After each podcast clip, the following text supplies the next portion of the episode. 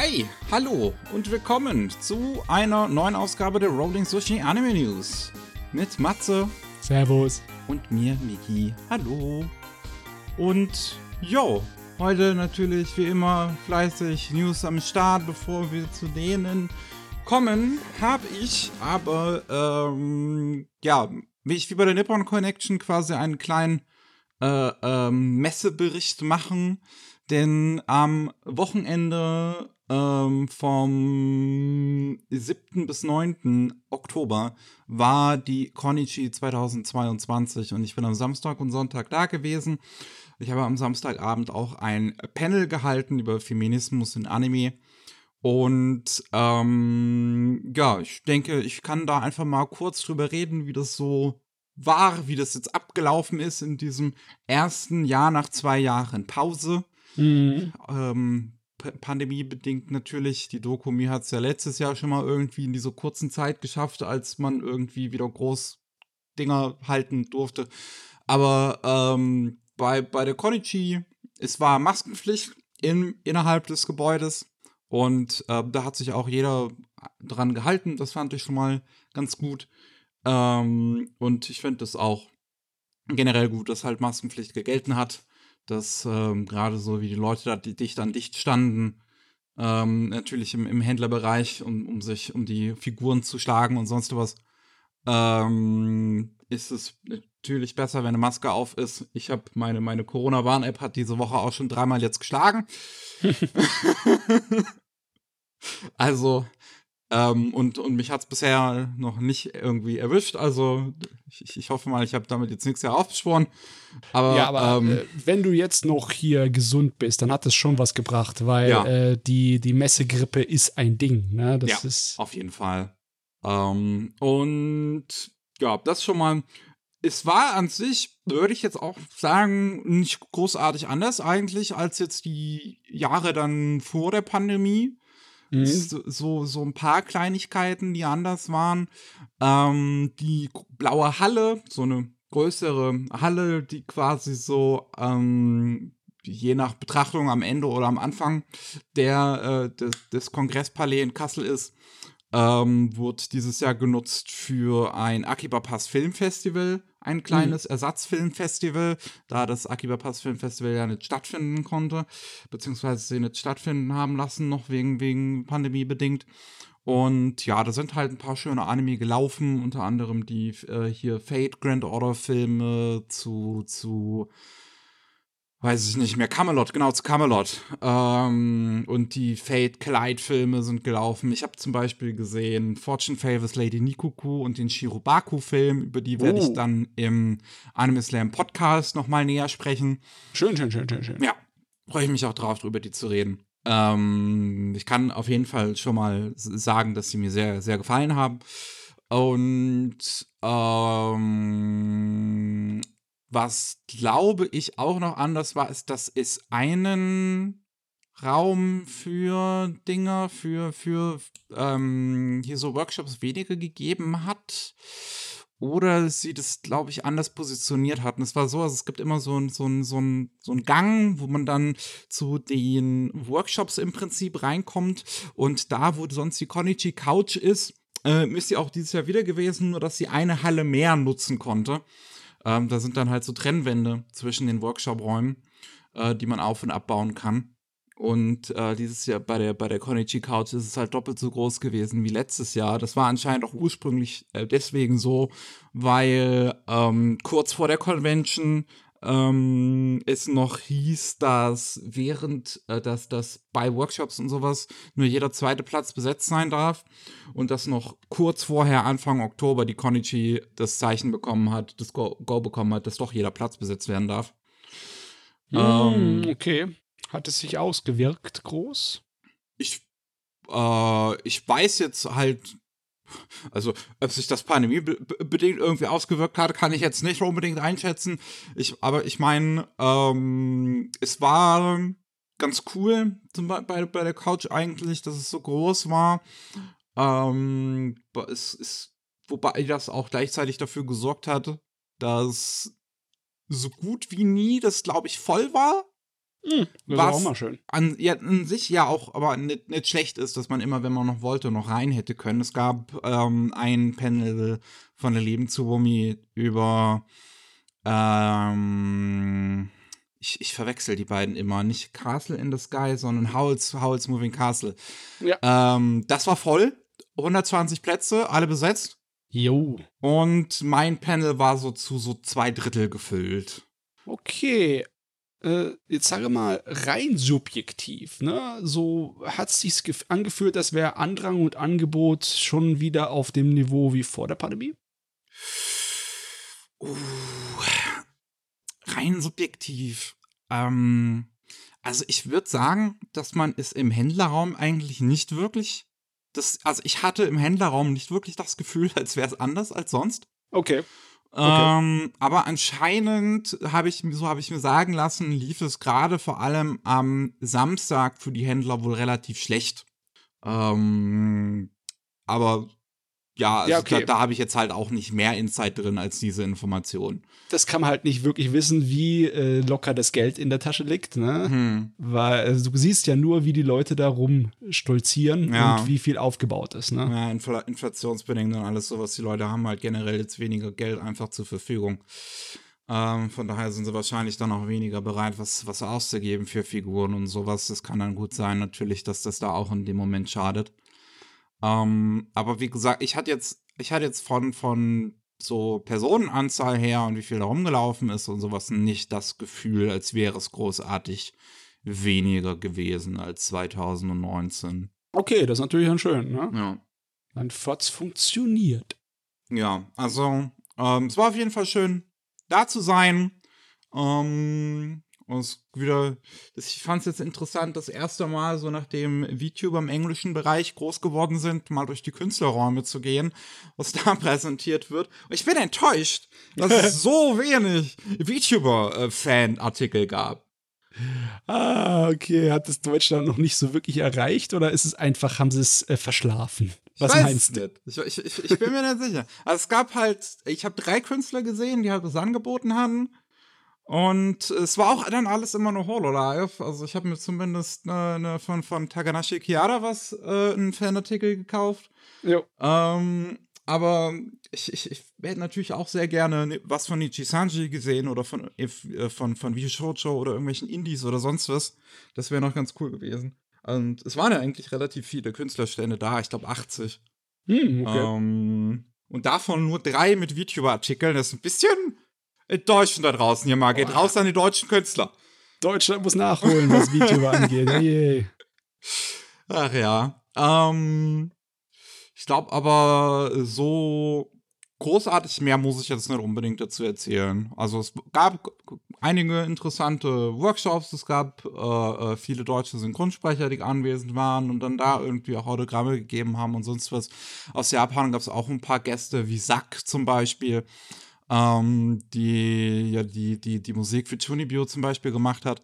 Jo, jo. Ähm, und die, die anderen kannte ich jetzt ehrlich gesagt nicht unbedingt. Ich glaube, jemand Wichtigeres von Polygon Pictures ist anscheinend da gewesen, der auch ein bisschen über, über, über, über Firmeninternes gesprochen hat, aber zu dem Panel konnte ich leider nicht gehen, weil genau zu der gleichen Zeit der Shirobako-Film lief. Ja. Ah, Prioritäten, Prioritäten. ja. Ja, gut. Ähm, dann, wenn wir schon bei der Konichi sind, können wir auch mal zu den News äh, damit überleiten. Denn am Ende ist ja immer das große Abschiedsfest, äh, die, die, die, die, große Abschiedsveranstaltung. Und die endete dieses Jahr mit einem, ja, Video, was eine neue Messehalle gezeigt hat. Mhm. Wo ab nächstes Jahr die Konichi stattfinden wird. Und zwar vom 1. bis 3. September in Wiesbaden im Rhein-Main-Kongresscenter, was erst 2018 fertiggestellt wurde. Also Ui. ein sehr neues, mod äh, modernes Gebäude, was dementsprechend auch einfach sehr rechteckig ist und halt wirklich super lame aussieht eigentlich. ähm, aber ich meine, da sollen halt Conventions rein. Ja. Ich, ich meine, uh. Huch, ja, wenn der Platz da ist, ist schön. Das ist wahrscheinlich mehr Platz als in ja, der jetzigen. Dreimal so groß wie oh. der Kongresspalais. Ähm, und ja, also ich weiß auch noch nicht so ganz, was ich jetzt von halten soll, vor allem da ich noch nicht weiß, wo ich nächstes Jahr wohne, denn ich glaube, das wird es dann halt für die meisten immer der Knackpunkt sein bei sowas, wenn halt die, wenn eine Convention umzieht. Ist es jetzt näher an mir dran oder ist es weiter von mir weg? Mhm. Und für sehr viele aus dem Norden wird es auf jeden Fall wieder mal ein, ein Schlag ins Genick sein, äh, dass die nächste Convention wieder mehr in den Süden zieht. Ähm, denn ja, wir hatten ja die Animagic zuletzt 2016 von Bonn nach Mannheim. Ja. Und jetzt haben wir die Konichi in 2023 dann von Kassel nach Wiesbaden, also auch nochmal gut 200 Kilometer weiter südlich. Ja, irgendwie, die hocken jetzt alle da unten, ne? Ja. Ich meine, ich will mich nicht beschweren. Für mich bedeutet das weniger fahren. ja, aber ich kann es ähm, verstehen, dass das einige Leute aus, die aus dem Norden kommen, definitiv ärgert. Ich glaube, ähm, also mir fiel jetzt nichts ein, dass es irgendwie was in Hamburg groß gäbe. In Berlin gibt es die Max. Mhm. Ähm, von daher, das ist natürlich doof, wenn die größeren Conventions so alle halt eher im Süden stattfinden. Äh, auch was öffentlichen Verkehr angeht, habe ich von Leuten aus Wiesbaden gehört oder aus Nähe Wiesbaden oder die da halt mal gewohnt haben, dass das wohl nicht gut sein soll. Ähm, und ich meine, Kassel ist halt so der Mittelpunkt Deutschlands, was die Bahn angeht, zum Beispiel. So, wenn du, wenn du Bahn fährst, dann bist du definitiv mal in Kassel-Wilhelmshöhe gewesen. Ja, Ähm, von daher ähm, auch das verständlich, dass das auf Ärger stößt. Ähm, ich kann natürlich auch den Wunsch von der Konichi verstehen, dass man größer werden will. Ist diese, ja, also das, das schien halt schon länger in der Pipeline gewesen zu sein. Ähm, also bei, bei, bei Konichi intern schien es schon, schon, schon länger ähm, sie gewusst zu haben, dass da wohl mal eine Änderung des Ortes stattfinden wird, aber halt noch nicht wohin. Und yeah, Wiesbaden wird es dann halt nächstes Jahr sein. Ähm, ja, also ich bin halt erstmal wirklich neutral dazu verhalten. Ich meine, mehr Fläche ist natürlich erstmal schön. Es bleibt abzuwarten, ob halt genauso viele Leute dann auch wieder kommen werden, natürlich. Hm, besonders weil es halt ähm, Hm. wirklich, also ob sie das ausnutzen können, ne? Hm. Ich meine, die Konichi, das war doch die Konichi, oder? Die dann auch um, einen Tag länger läuft. Das war die jetzt. Doku mir. Das war die Dokumi, stimmt, das war die Dokumi. Das Ja. äh, mein Kopf, mein Kopf ist nicht zuverlässig, was sowas Äh. angeht. Ja, die Konichi lief schon immer drei Tage. Und Ja. ähm, ja, also wenn sie jetzt halt mehr Raum haben, müssen natürlich auch mehr Leute kommen im Prinzip, um das irgendwie ähm, ja alles hinzukriegen, die, äh, äh, um, um sich das auch finanzieren zu können. Die Tickets sollen wohl insgesamt günstiger werden. Oh, okay. Ähm, die kann man mittlerweile anscheinend auch schon vorbestellen. Muss ich mal kurz gucken. Äh, Dreitagesticket Early Bird, 67 Euro. ja, äh, das, Ja, das ist mit Animex-Rabatt. Normal 72 Euro. aber trotzdem, ne, für eine relativ große Messe ist das okay. Ja, Ich meine, andere Messen können um einiges mehr kosten. Ne? ja. Ich überlege gerade, was die Tickets gekostet haben bei dieses Jahr, weil ich ähm, dadurch, dass ich ein Pendel gehalten habe, musste ich halt keins kaufen. Ähm, aber die, die Tagestickets hier sind halt schön unterschiedlich. Freitag 20 Euro, Samstag 35 Euro. Das ist ein ziemlicher Anstieg. Ähm, und dieses Jahr war es, glaube ich, Freitag 40 Euro. Ah, okay. Also ist ein gutes Stück günstiger auf jeden Fall. Mhm. Ähm, naja, es bleibt halt wirklich abzusehen, wie das dann nächstes Jahr laufen wird. Eine Sache, die ich natürlich, die ich aber auch noch sagen möchte, die auch ein bisschen seltsam, zum, zumindest seltsam nächstes Jahr vielleicht sein wird, weil ich immer das Gefühl hatte, wenn ich da gewesen bin bei der Corniche, dass Kassel als Stadt auch diese Convention sehr embraced, würde ich jetzt halt mal sagen, so sehr halt sehr gut heißt. Ähm, ich ich habe es auch dieses Jahr wieder gesehen, so als ich dann in der Stadt an der Bushaltestelle ähm, oder nee, an der, an der Stadtbahn an der Haltestelle gewartet habe. Da war äh, ein Tattoo-Platz, ein Tätowierer da an der Stelle und der hat halt auch so, äh, so, so, so Werbung mit einem äh, Blatt gemacht, dass es so vorne an seine Tür halt rangehangen hat, wo halt drauf stand, hey, äh, ihr Konichi-Leute, bei mir könnt ihr euch Anime-Tattoos machen lassen. Und sowas hat man dann halt in der Stadt öfters gesehen. So Le Leute, die halt auch auf gewisse Weise versuchen, davon zu profitieren und so. Und ähm, mal sehen, ob Wiesbaden halt wahrscheinlich nicht im ersten Jahr, aber ob die dann dazu in der Lage sind, das äh, zu reproduzieren auf die Zeit. Oder oh, das werden wir sehen. Wir ja. werden sowieso sehen, wie es aussieht in einem Jahr. Ist schwer zu sagen, ne? Ja. Ich, wir können immer noch nicht in die Zukunft gucken. Ja. Deswegen. Leider, leider. Mal sehen. Gut, kommen wir jetzt mal davon weg. Wir haben noch ein paar andere News hier aus Deutschland. Paar, ich habe ein paar Manga-News rausgesucht, die vielleicht interessant sind für den einen oder anderen. Zu, zum einen Jojin X oder Cross oder was auch immer schon wieder, ähm, ist der aktuelle Manga vom Tokyo Ghoul Mangaka. Und der läuft bei Manga Plus im, äh, äh, im, im, internationalen Raum. Und wenn man den jetzt in Druckform gerne auf die Hand haben will, dann wird das nächstes Jahr irgendwann der Fall sein. Ähm, Im April. Im April wird es nächstes Jahr der Fall sein. Da kommt das äh, über Crunchyroll Manga raus. Ah, ja.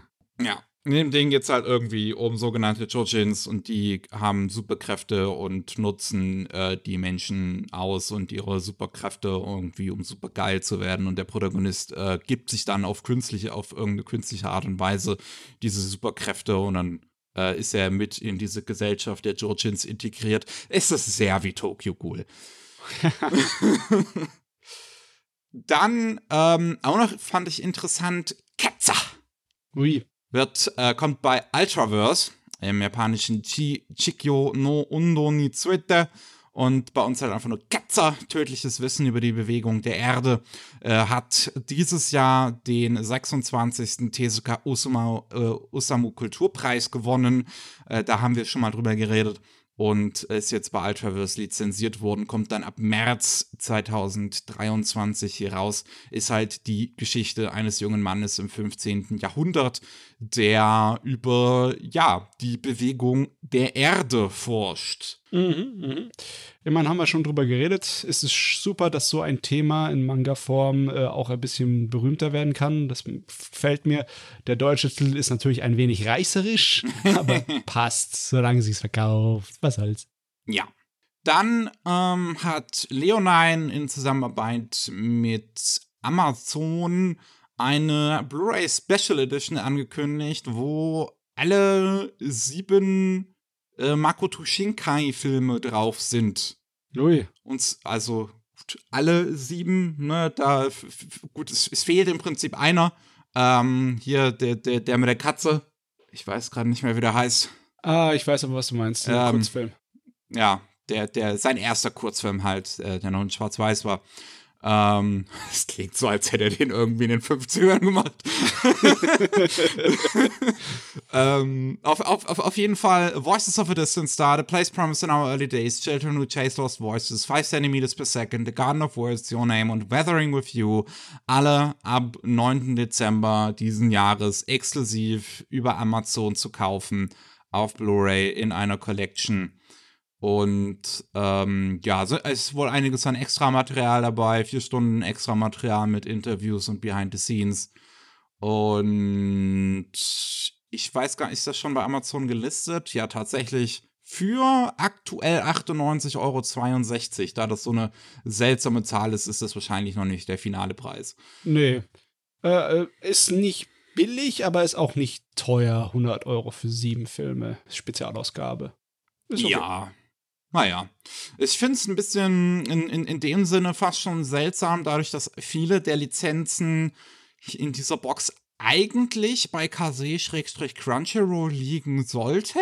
Mhm. Zumindest war die letzte Veröffentlichung von The Place Promised in Our Early Days, 5 cm per second, Children Who Chase Lost Voices, äh, ja, Garden of Worlds auch noch und Voices of a Distance Star fanden noch alle unter KZ statt.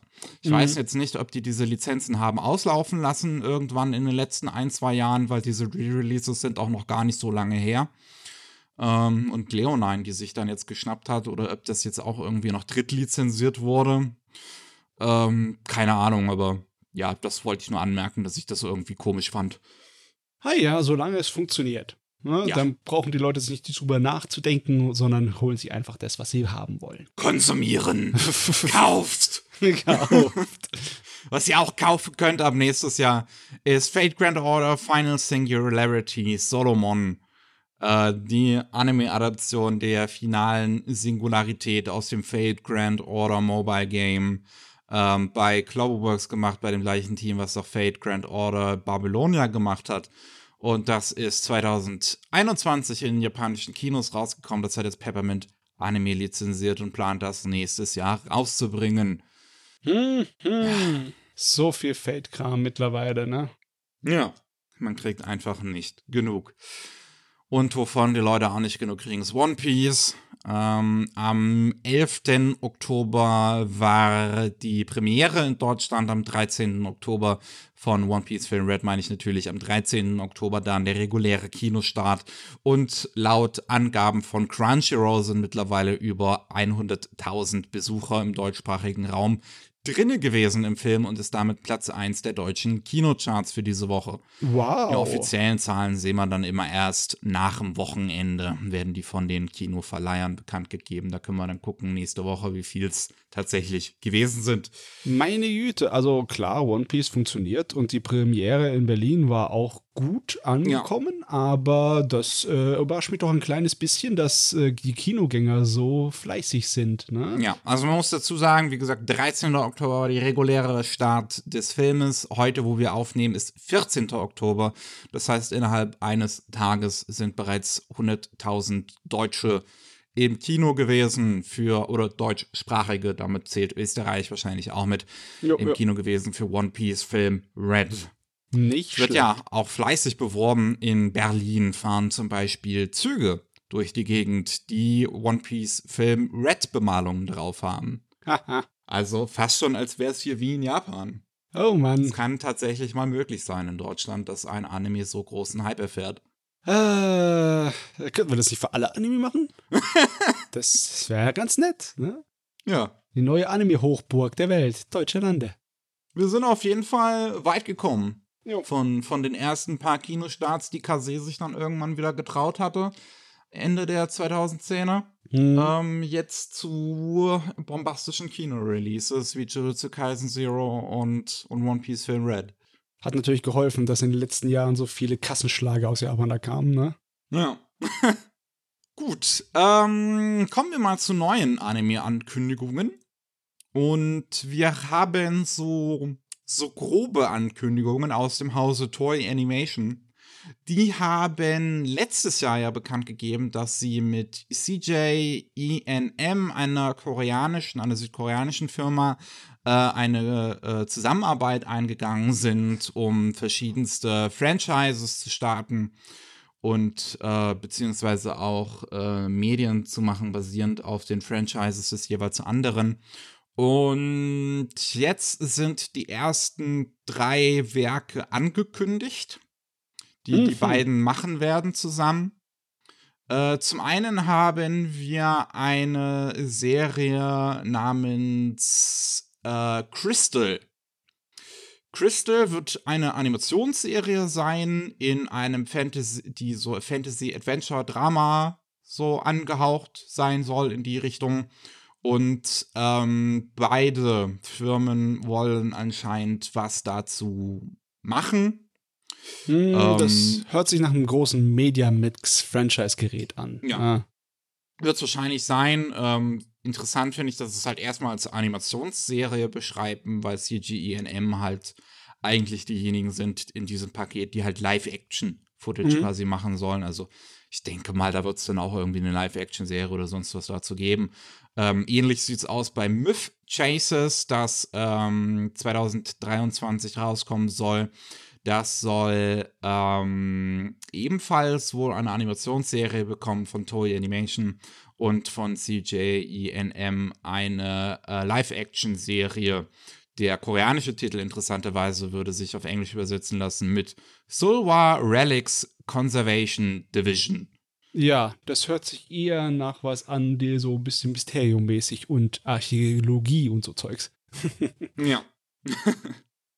Und was auch noch angekündigt wurde, ist eine Live-Action-Fantasy-Adventure-Drama-Serie namens Supergirls. Da Ah, wissen wir also- aber halt wirklich noch auch absolut gar nichts weiter zu. Ja, aber dieses Fantasy-Adventure-Drama-Ding, das scheint deren Masche zu sein, irgendwie, ne? Ja, bei zwei Projekten steht so da. Mhm. Und ähm, Das andere ist auch Fantasy, ne? ja, also mal sehen. Ja, Fantasy ist stark. Wir haben halt wirklich nicht, wir haben halt wirklich bisher auch noch nichts weiter als halt diese Ankündigung, ey, wir machen diese drei Dinge. Tschüss. Jo. ist natürlich schade, dass sie nur Fantasy machen, aber hey, kann ich mir auch gönnen. Ja, was sich die Leute auch gönnen können, ist eine dritte Staffel zu Live Live Superstar. Natürlich.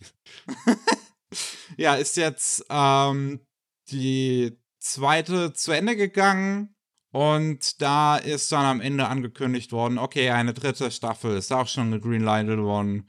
Keine Panik, es geht immer weiter, es wird nie aufhören.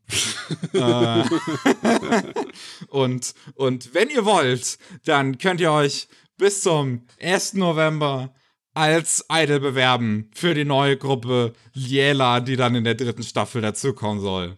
Meine Güte. Sag mal, meine ich das nur oder ist dieses gesamte Idol-Szene, die dann halt mit Anime und Spielen und etc. so aufgekommen ist in den letzten 15 Jahren, ist schon länger am Leben, als damals die Boybands sich durchgeschlagen haben? Wahrscheinlich. Ja, also das ist, ist der Wahnsinn, ey. Naja, aber okay. Die Leute, die es mögen, die werden sich freuen, Ja. dass sie sich nicht langweilen müssen. Immer, gibt immer was zu dansen. Jo. Dann haben wir ein Manga namens Girl and Her Guard Dog. Wurde angekündigt, dass es einen TV-Anime bekommen soll nächstes Jahr.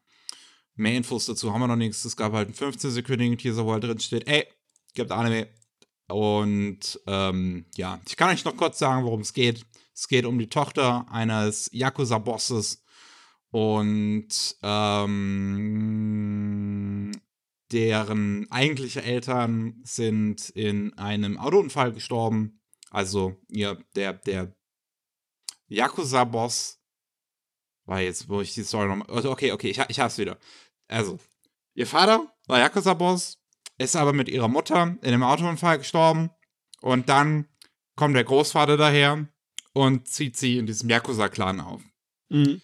Und ähm, deswegen hat sie es schon immer schwer gehabt im Leben. Leute in der Schule haben sie gemieden, weil halt alle immer wussten, oh, das ist die von Yakuza-Familie, vielleicht lieber, ähm, wollen wir, wollen wir, wollen wir nichts Falsches sagen in deren Nähe.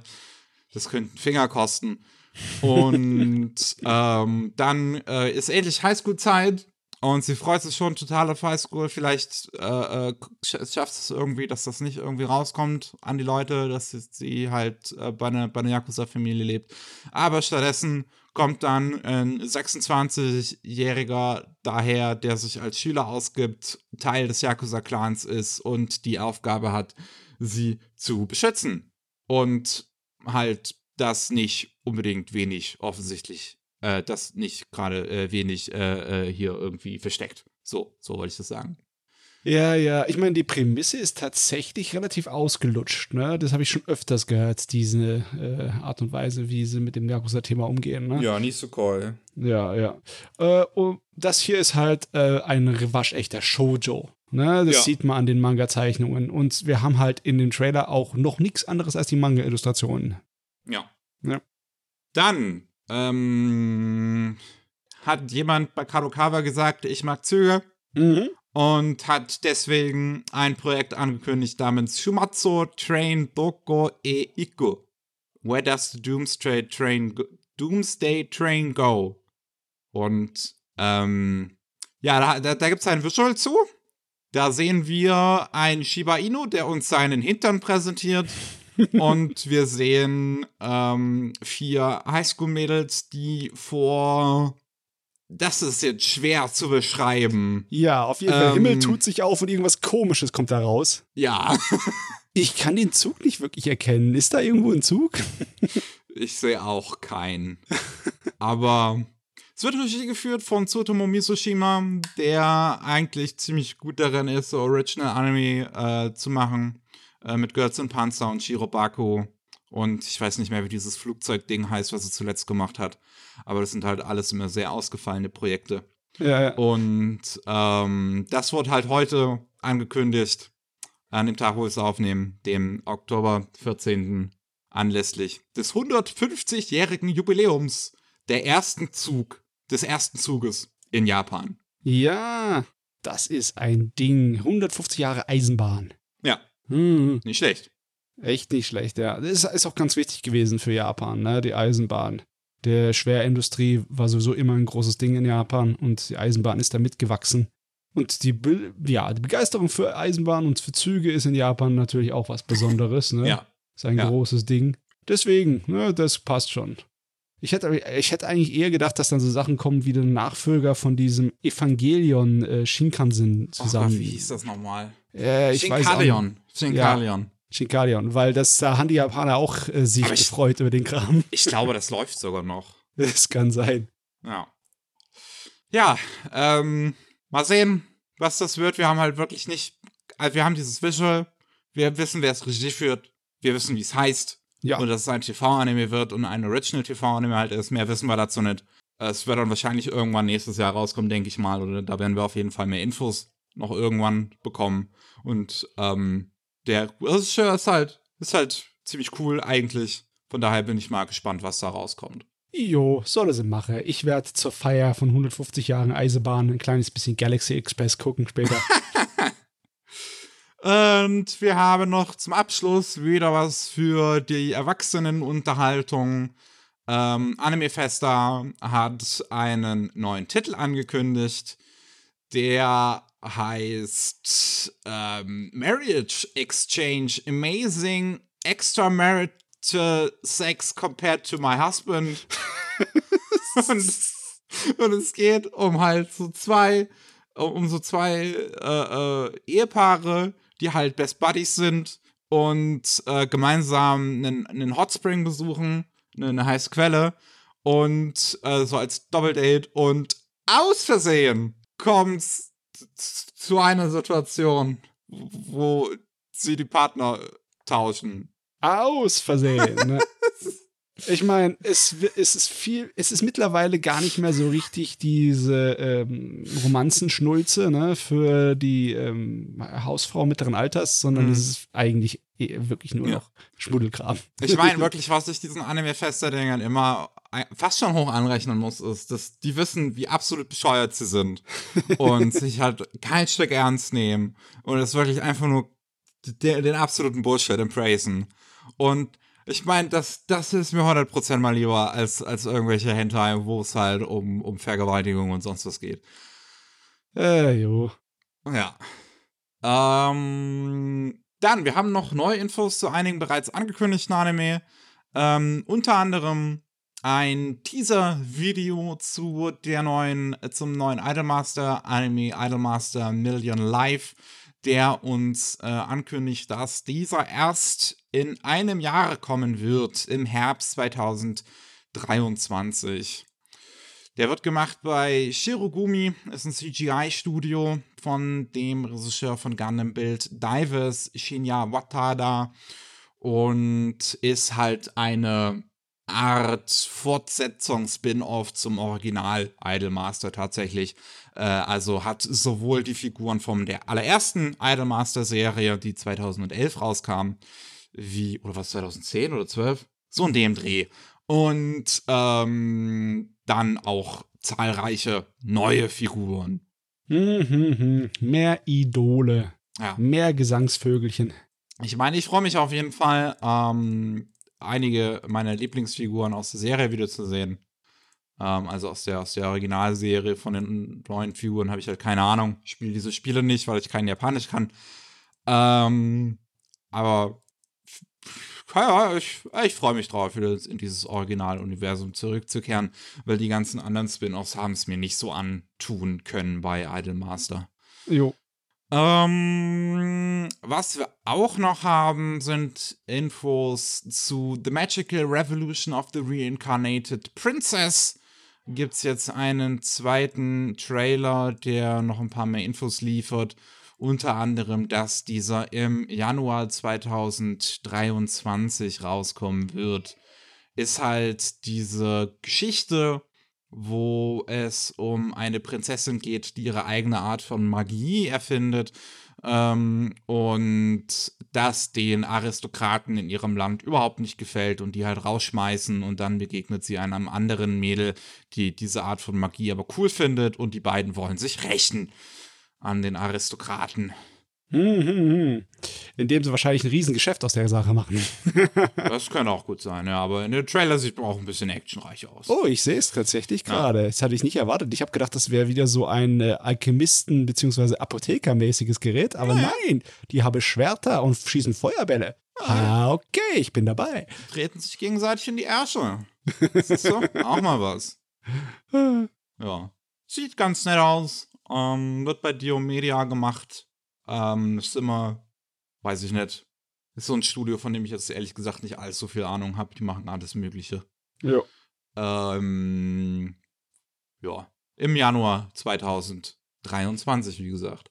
Jawohl. Dann Hunter Hunter. Hyper, Hyper. Ähm, geht ja, wie gesagt, schon mal weiter. Das haben wir jetzt in letzter Zeit öfters mal gelesen. Jetzt steht's endgültig fest, wann am 24. Oktober geht's im Weekly Shonen Jump weiter. Da kommen neue Kapitel raus. Ich bin gespannt. Ich hoffe, dass er einen Weg findet, äh, seine Geschichte zu erzählen, ohne dass er dabei so viel leiden muss. Hm. Ich hoffe, das wird irgendwie funktionieren mit einem neuen Assistentensystem oder was auch immer sie sich einfallen lassen. Ja. Bin auf jeden Fall gespannt. Also mich würde es nicht wundern, wenn sie irgendwie immer so quasi einen Volume fertig machen. Das kommt dann bei, bei The Shonen Jump erstmal einzeln jede Woche raus. Dann ähm, machen sie vielleicht immer, wenn sie ein Volume fertig haben, kurz Pause oder so, damit man sich auch erholen kann. Ja. Und ähm, dann arbeiten sie quasi wieder am nächsten Volume. So ein System könnte ich mir irgendwie vorstellen. Also irgendwas werden die sich schon einfallen lassen haben, denke ich mal. Ähm, und es sind ja jetzt zehn Chapters, sind auf jeden Fall in der Pipeline von 381 bis 390, die dann jetzt, wie gesagt, ab dem 24. Oktober wöchentlich rauskommen werden in der Weekly Shonen Jump. Und äh, auch im englischen Bereich wird es direkt übersetzt werden von Wiz Media. Da gibt es dann in der englischen Edition, in der On Online-Edition vom Shonen Jump zu lesen.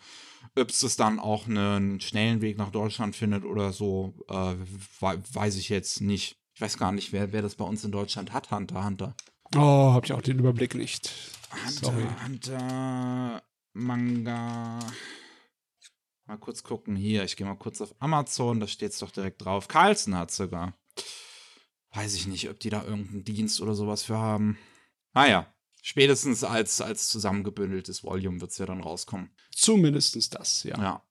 Äh, was wir noch haben, ist apparently this, this is, is ein ekelhaftes englisches Wort. apparently this illusion, illusioned. Disillusioned Adventurers will save the world.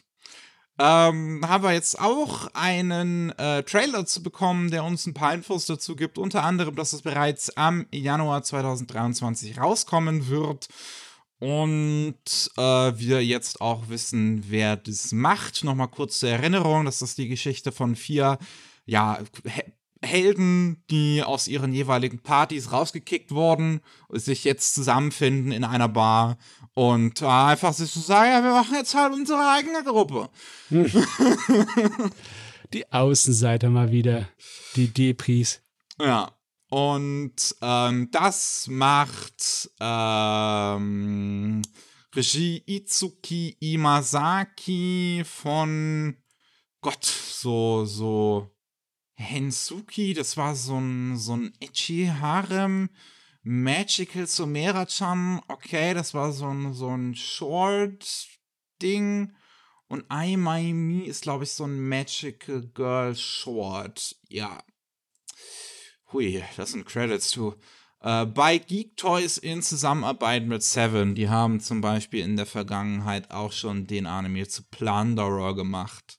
Ich glaube auch in dieser Zusammenarbeit. Mhm. Ähm, ja, von dem Trailer sieht es aber besser aus, ehrlich gesagt, als man, als ich jetzt erwartet hätte, wenn ich diese Namen lese. So, so Ja, ja. Plunderer war ziemlich Durchschnittsniveau. Der Trailer verrät auch, dass das ein Isekai ist. Echt? Ja, ja, ja. Oh, der eine Hauptcharakter, der mit dem äh, dunkelbraunen Haar, der ist aus unserer Welt offensichtlich. Den sieht man da bei dem Idol-Konzert rumspringen und das passt überhaupt nicht in die Fantasy-Dings rein. Der, der ist garantiert ein äh, Reinkarnierter. Oder sonst Okay. was. Aber vielleicht gibt es ja auch Idols einfach. okay, also ich meine, ich hätte nichts dagegen. Fantasy Idols. Ich meine, ich meine, in Gothic war das auch schon so, dass so eine, äh, eine Band aufgetreten hast im Spiel, ne? Stimmt, ja. Ah. Ach, stimmt, man sieht ihn am Anfang sehr an so anderen Szenen. Also, okay, ja. Ähm, aber es sieht halt nett aus. Ja, Ja. also jetzt, wo ich weiß, dass es ein Isekai ist, muss ich es angucken. Ja? Es ist die, so ist das Gesetz. Ja. Äh, ähm, dann auch eine interessante Info. Mein Star, so heißt es bei uns im Deutschen, der aktuelle Manga von Aka Akasaka in Zusammenarbeit mit Mengo Yoko Yari, ähm, der oder die Zeichnerin, ich weiß es jetzt nicht, von Scumswish. Äh, und Aka Akasaka kennt man durch äh, Kaguya-sama, Love is War.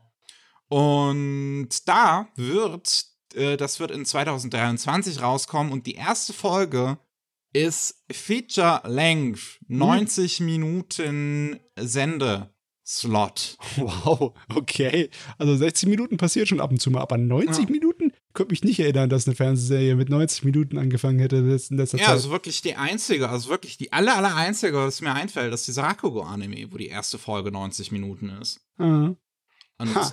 das finde ich, das finde ich faszinierend. Das kriegt man halt wirklich, also super selten einfach. Ja. Dass eine erste Folge halt einfach ein Ki einfach einfach Filmlänge ist. Da Ja. ähm, ich ich habe gelesen von einigen Leuten, die meinen, dass das anscheinend auch notwendig ist, dass das so zusammenhängend erzählt wird. Hm. Ähm, und ähm, ich bin mal gespannt. Ja, es, es, es, keine Ahnung, es ist, es, ir- irgendwie immer, wenn so eine Serie mit so einer, mit so einer Überlänge anfängt, habe ich, hab ich das Gefühl, als, als wollen die hier einem eine gewisse Qualität versprechen. Ja, ja, klar. Es äh, sorgt natürlich schon dafür, dass man Interesse dafür hat. Ne? Ja. Das äh, fällt auf. Und man verspricht sich logischerweise auch noch einiges davon. Besonders, weil halt die Autoren schon mal bewiesen haben, dass sie es drauf Absolut, haben. Ne? absolut, ja. Gut, aber ähm, ja, das war jetzt die neue Info, die dazu rauskam. Und wie gesagt, ich finde es äh, also wirklich bemerkenswert, wenn man, wenn man halt eine erste Folge so lang ist. Was wir auch noch haben, ist Card Captor Sakura Clear Card. Ist die Fortsetzung zu Card Captor Sakura, die Clamp 2016 in Manga-Form gestartet hat.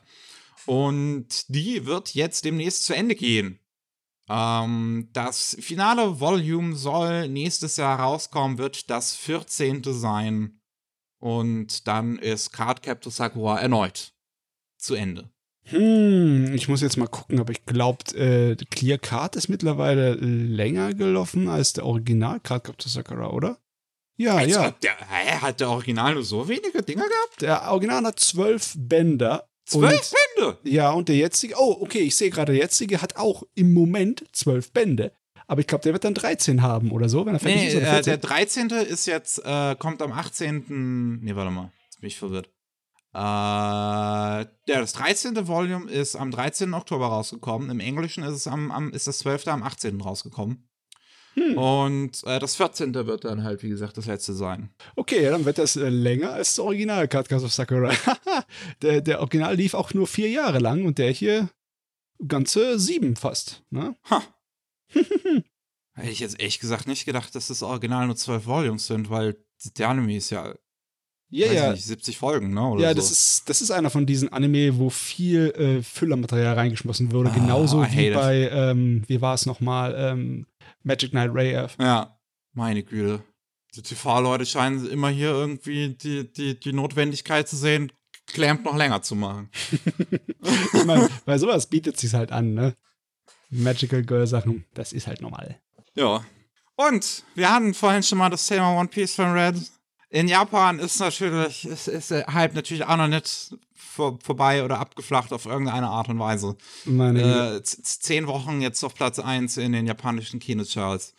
Und ähm, mittlerweile äh, hier ist, ist 16, einfach 16 Milliarden Yen eingenommen. Meine Fresse, ey. Warte, lass mich mal noch mal kurz die japanischen Box Office aufrufen. Ja, die, wie, wie, wie, auf wievielten Platz das jetzt mittlerweile ist. Wir sind elfter Platz. Yeah. Ja. Als nächstes muss es Harry Potter in the Chamber of Secrets besiegen. Platz 11. Also ich, ich finde es natürlich ziemlich heftig, dass es der erfolgreichste Anime-Kinofilm ist seit Demon Slayer. Obwohl Demon Slayer erst zwei Jahre her ist, meine Fresse. Nee, also, hä, der erfolgreichste Anime-Kinofilm? Das ist doch ja, nee, ich meine seit äh, Demon Slayer. Ach so, seit Demon Slayer, okay. In den letzten zwei Jahren, ähm, ja. Ja, aber in den letzten zwei Jahren ist auch viel passiert. Ne? Da war auch Jujutsu Kaisen Zero, der sich auf Platz 15 eingependelt hat, was auch schon eine wahnsinnige Leistung ist, ne? Stimmt, scheiße. Und äh, Weathering with You war 2019, der sich auf Platz 14 eingependelt hat. Also die letzten drei, vier Jahre war einiges an Kassenschlagern unterwegs. Richtig heftig. Meine Fresse. Ist doch krass, dass die, die, die, die Front in Japan, das wird auch einfach alles von Anime angeführt. du hast halt Bayside Shakedown 2, kenne ich nicht, dazwischen. Als, als Live-Action-Film auf Platz 9, aus irgendeinem Grund. Ja, ja, das ist eine Krimiserie. Das ist im Endeffekt äh, so äh, mit, mit ein bisschen Komödie. Das ist nicht Tatort, nicht bitterböse, sondern das ist äh, lustiger. Mhm glaube, ich habe den ersten Mal auf einer äh, Messe gesehen. Es war ein bisschen albern. Ich habe keine Ahnung davon gehabt, was das war, aber es ist ein Krimi. Nö. Okay. Ja, und äh, was da jetzt halt noch interessant ist, ab dem 5. November ähm, kommen in Japan noch neue äh, Kino-Releases im Prinzip von dem Film dazu, wo dann Live-Commentary-Tracks laufen von einmal Ichiro Oda und ähm, Regisseur Goro Taniguchi. Okay, also im Sinne von wegen, ihr müsst nicht auf die Blu-ray Special Edition warten, sondern ihr könnt das Kommentar gleich mithaben bei der Kinovorstellung. Jo, aber ähm, das wird dann so sein, dass das Kommentar ähm, über eine App ausgespielt wird und man halt, während dann der Film im Kino noch läuft, man dann sein Handy rausholt und ähm, dann im, im, de, im gleichen Moment, wie der Film startet, im Prinzip äh, anscheinend die, die, das starten muss auf dem Handy. Okay, äh, äh, interessant. Klar, brauchst du da auf jeden Fall Kopfhörer, sonst äh, gucken dich die Leute mit absoluten Todesblicken an. Ja, ich, also mal sehen, wie das dann läuft. Ich, mein, ich kann es mir vorstellen. Ne? Ein Ohr, Kopfhörer rein und dann das andere zugucke. Ja, also, ja. Das klingt irgendwie dämlich. da können sie es doch gleich einfach so im Kino abspielen lassen. Ich meine, gut, das ist vielleicht dann auch doof für die, die das dann zum ersten Mal gucken wollen. Aber ja. ich meine, wenn du in Japan wohnst und das dann halt im November zum ersten Mal gucken willst, da hast du halt auch was falsch gemacht. Ja, ich meine, da kannst du auch noch ein bisschen warten auf die Blu-ray, ne? äh, naja. Aber so, so Director's Commentary noch im Kino, wüsste ich jetzt auch nicht. Nö, dass hab ich, das schon mal gelesen habe. Sehr lustig, sehr lustig. Ja. Gut, wir haben jetzt noch äh, äh, drei News ähm, abseits von allem und ja. Eine davon ist besonders schwer. Ähm, ich möchte ich auch direkt natürlich eine, eine, eine Triggerwarnung aussprechen. Es geht um das Thema Suizid. Und eine ja, ähm, Zeichnerin von der Kantai Collection. Das sind diese äh, Mädels, die sich in, in Schiffe verwandeln, äh, wenn mich jetzt nicht alles täuscht. Ja, die, ähm, die Inkarnationen von alten Kriegsschiffen aus dem Zweiten Weltkrieg waren. Also ähnlich so wie dieses äh, Uma Musume, ne? Ja. Mit den äh, Mädels, die Inkarnationen von Rennpferden sind, die in Wirklichkeit existieren. So ist es. Ja. Ähm, und ähm, diese, die Zeichnerin äh, Sota Kusura ähm, ist, hat halt am, am, am 5. Oktober äh, anscheinend ähm, Selbstmord begangen. Ähm, nee, äh, da, da, ja, das, genau, am 5. Oktober wurde das, wurde bekannt gegeben. Und ähm, der ähm, Ehemann hat ähm, auch die, die Situation geschildert, wie er sie vorgefunden hat auf Twitter. Hat er es geschildert. Und es ist wirklich tragisch, das auch einfach so zu lesen. Das, ja, es ist halt im Prinzip in, in ihr Büro gegangen und, und hat halt dann noch gesehen, so, so also er hat das Schedule-Book gesehen und ähm, anscheinend ähm, ist da jetzt nicht, also jetzt nicht irgendwie so, als wäre da irgendwas Schlimmes oder so drin gewesen, dass irgendwie was rausgestrichen worden wäre oder sonst was. Er hat auch keine Notizen vorgefunden. Und das Letzte, was er halt ähm, aber äh, noch vorgefunden hat, ist eine angefangene, sehr, ähm, ja, noch äh, sehr angefangene Skizze auf dem äh, PC. Und ja, also man weiß nicht wirklich, was, äh, an was sie gelitten hat. Man hat nur halt die Nachrichten, dass sie an schwerer Migräne ja. gelitten hat, die sie von ihrer Arbeit abgehalten hat, die es ihr schwer gemacht hat zu zeichnen und sie anscheinend sehr belastet hat. Äh, aber ob das direkt damit zusammenhängt, das wäre halt nur Spekulation. Ne? Hm. Also, da soll man nicht rumspekulieren bei sowas. Genau. Es kann halt. Es ist dennoch sehr, äh, natürlich eine sehr tragische Situation. Ähm, die Zeichnerin hat äh, die Zeichnung für halt zahlreiche Figuren im Franchise übernommen von Mutsuki, Kisaragi, Yaoi, Usuki und Minasuki. Und das ähm, ist, äh, ja, also da kann man wirklich nur sagen, Ruhe in Frieden, dass du jetzt hoffentlich deinen dein Frieden findest. Man kann wirklich nur hoffen, dass nichts irgendwie Schlimmes vorgefallen ist oder so, was dies irgendwie ausgelöst hat. Aber wie gesagt, wir wollen hier nicht weiter spekulieren. Jo, jo. Ähm, was wir auch noch haben, ist jetzt noch mehr Infos zu der Geschichte über den Tod vom äh, Yu-Gi-Oh! Mangaka von Kazuki Takahashi. Ähm, und zwar ist ein Bericht rausgekommen auf der US Army ähm, Webseite, die, äh, wo, wo Stars and Stripes heißt die, es ist so eine US Army News Webseite. Und ähm, da hat ein äh, Major ähm, sich zu Wort gemeldet namens äh, Robert Bourgeois, weiß ich jetzt nicht genau, wie man das ausspricht. Und der hat davon berichtet, dass ähm, jetzt so im Nachhinein er ähm, erkannt hat, was wo vorgefallen sein muss. Ähm, denn er war da live vor Ort.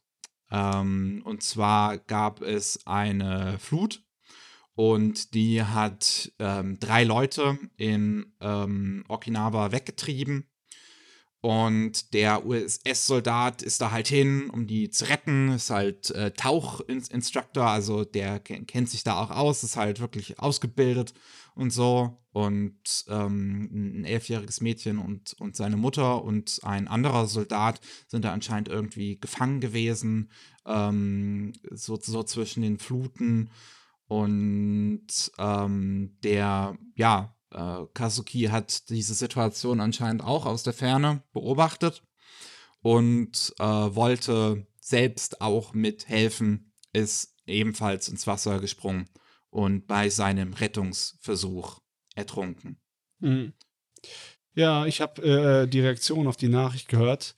Viele Leute haben daraus Trost geschöpft, dass es sowas wie eine, eine Heldentat war. Hm. Aber ich kann es leider Gottes äh, mir nicht abgewöhnen, dass es äh, immer eine tragische Angelegenheit war. Und es ist echt schade, dass das passiert ist, besonders wenn er halt was Gutes bezweckt hat. Das macht es ehrlich gesagt noch ein bisschen schlimmer, weil das ist, also ich, die ganze Sache macht mich äh, K.O., die deprimiert mich etwas. Hm, ja. Deswegen ist jetzt äh, interessant, dass das rausgekommen ist ich frage mich, ob einfach nur nicht genug Augenzeugen da waren, die das irgendwie beschreiben konnten, oder ob das jetzt ohne die Zustimmung von der Familie der Major veröffentlicht hat und ob hm. die das eigentlich eher geheim gehalten wollten oder privater halten wollten. Ich weiß es nicht. Es kann halt wirklich sein, dass dadurch, dass anscheinend Fluten waren und Sturm, dass ähm, ja halt viele einfach schon geflüchtet sind vom Strand. Ja. Und äh, deswegen einfach kaum jemand da war, um das zu beobachten. Naja. Naja. Ich weiß auch, also ehrlich gesagt nicht. Ähm, vielleicht so, sollte man in solchen Situationen doch eher auch an, an die eigene Gesundheit denken. Weil, weil wie, der, der Soldat ist ausgebildet für so eine Situation, ne? Ja, klar, aber Um, es ist halt schwer, auch den Überblick zu, äh, zu Ja. sehen. Ne? Wenn du siehst, da sind Leute in Lebensgefahr und du merkst nicht, dass irgendwo jemand wäre, der ihnen helfen könnte. Wenn Ne? er den Soldaten zum Beispiel nicht gesehen hat oder so, das könnte auch sein. Äh, also da kann man nichts machen. Wir haben zumindest, wir haben zumindest noch eine, eine gute Nachricht am Schluss. Ja. Ah, und zwar Yoshikazu Yasuhiko. Ähm, einer der, der großen Köpfe zusammen mit Tomino hinter dem Gundam-Franchise ähm, ist ausgezeichnet worden ähm, von der ja, von der japanischen Regierung, den, äh, den, den, Cultural Affairs, dass er die, äh, äh, den Film Lifetime Achievement Category Award bekommen hat für ja eben seine Arbeit im Animationsbereich und im Character Design. Vor allem, er ist ja sehr viel bekannt, denke ich mal, den meisten durch Gundam, Mhm. ähm, durch ähm, er hat äh, die, viele Character Designs gemacht, schon seit dem Original. Ähm, hat die Manga-Vorlagen gezeichnet zu The Origin und auch zu Kukuru's Dawn's Island und ähm, zu was war's noch? Ja, eine Menge zum Beispiel. ja, auf jeden Fall noch mehr und hat dann halt auch zahlreiche selbst Regie geführt, halt auch The Origin zum Beispiel. Besonders was Science Fiction geht, war der Mann sehr profiliert. Der hat zum Beispiel auch die äh, Illustrationen für das Dirty Pair gemacht und die Crusher Joe Serie, die mit dem Dirty Ja. Pair Universum da zusammenhängt. Da hat er auch einen Kinofilm dazu Regie geführt und Designs dazu gemacht. Der hat viel gemacht und auch viel Regie. Ne? Der ist jetzt mittlerweile tatsächlich auch in Rente. Der hat aufgehört äh, zu arbeiten. Der hat ja gesagt, das sind seine letzten Ja. Animationsprojekte, Nach die dem, nach dem Kukuru's Dawn's Island Film hat er gesagt, jetzt Ja. ist auch mal Schluss. Ja, man kann er sich erlauben. Ne, der ist auch äh, jetzt mit in die Jahre gekommen. Lass mich mal rechnen. Der ist jetzt 82 oder so? 47 geboren. Äh, nee, da habe ich falsch gerechnet. Dann ist er 75. Es ist, äh, Alt genug. das, das ist Rentenalter. Also, jetzt, jetzt, jetzt ist auch mal gut. Ah, das ist auch krass bei so manchen Leuten, wie lange die einfach schon dabei sind. Ähm, was ich jetzt zum Beispiel gar nicht in den News mit drin hatte. Bei Humble Bundle gibt es aktuell ein Bundle, das ist gestern, äh, also Zeitpunkt unserer Aufnahme gestern, ähm, erst gestartet mit ähm, allen aktuellen englischen Releases von Vampire Hunter D. Ui, Also 29 äh, Volumes, alle äh, auf Englisch übersetzt von Vampire Hunter D äh, für 15 Euro. 15 Euro für 29 Bücher. Ja, halt nur digitale Bücher, aber trotzdem, ne? Ja, trotzdem, aber für digitale Ja. Bücher ist es mal ein fairer Preis. Danke Auf sehr. jeden Fall. auf, auf, auf jeden Fall. Also wer das haben will, ist auch ziemlich cool. Und ich bin nur gerade auf den Gedanken gekommen, weil ich dann ähm, nachgeguckt habe, wie lange hier der, der Zeichner schon unterwegs ist. Äh, also auch der, der von, von den Vampire Hunter, die Büchern, der auch der Final Fantasy Character Designer ist. Ja. Und der hat ja halt auch schon, also der ist an Speed Racer hat er gearbeitet, war seine erste Serie. Da war der 15. Ja, einige Leute haben es im Blut, ne? Genauso wie der Yasuhiko hier. Ja. Einfach Wahnsinn. Gut. Wir sind durch für heute. Jo, Wir sind auch ziemlich genau die Stunde gefüllt. Das passt. Dann äh, können wir Farben machen. Und äh, falls ihr noch mehr von uns hören wollt, jeden Mittwoch gibt's den Rolling Sushi Podcast, der geht um News aus Japan, was da, was da aktuell so abgeht. Und jeden äh, zweiten Mittwoch gibt's einen Anime Slam Podcast, da reden Matze und ich über die Anime und Manga, die wir in letzter Zeit so gesehen oder gelesen haben. Und äh, diese Woche, wo dieser Rolling Sushi Anime Podcast, äh, Anime News Podcast rauskommt, ist auch Anime Slam Woche.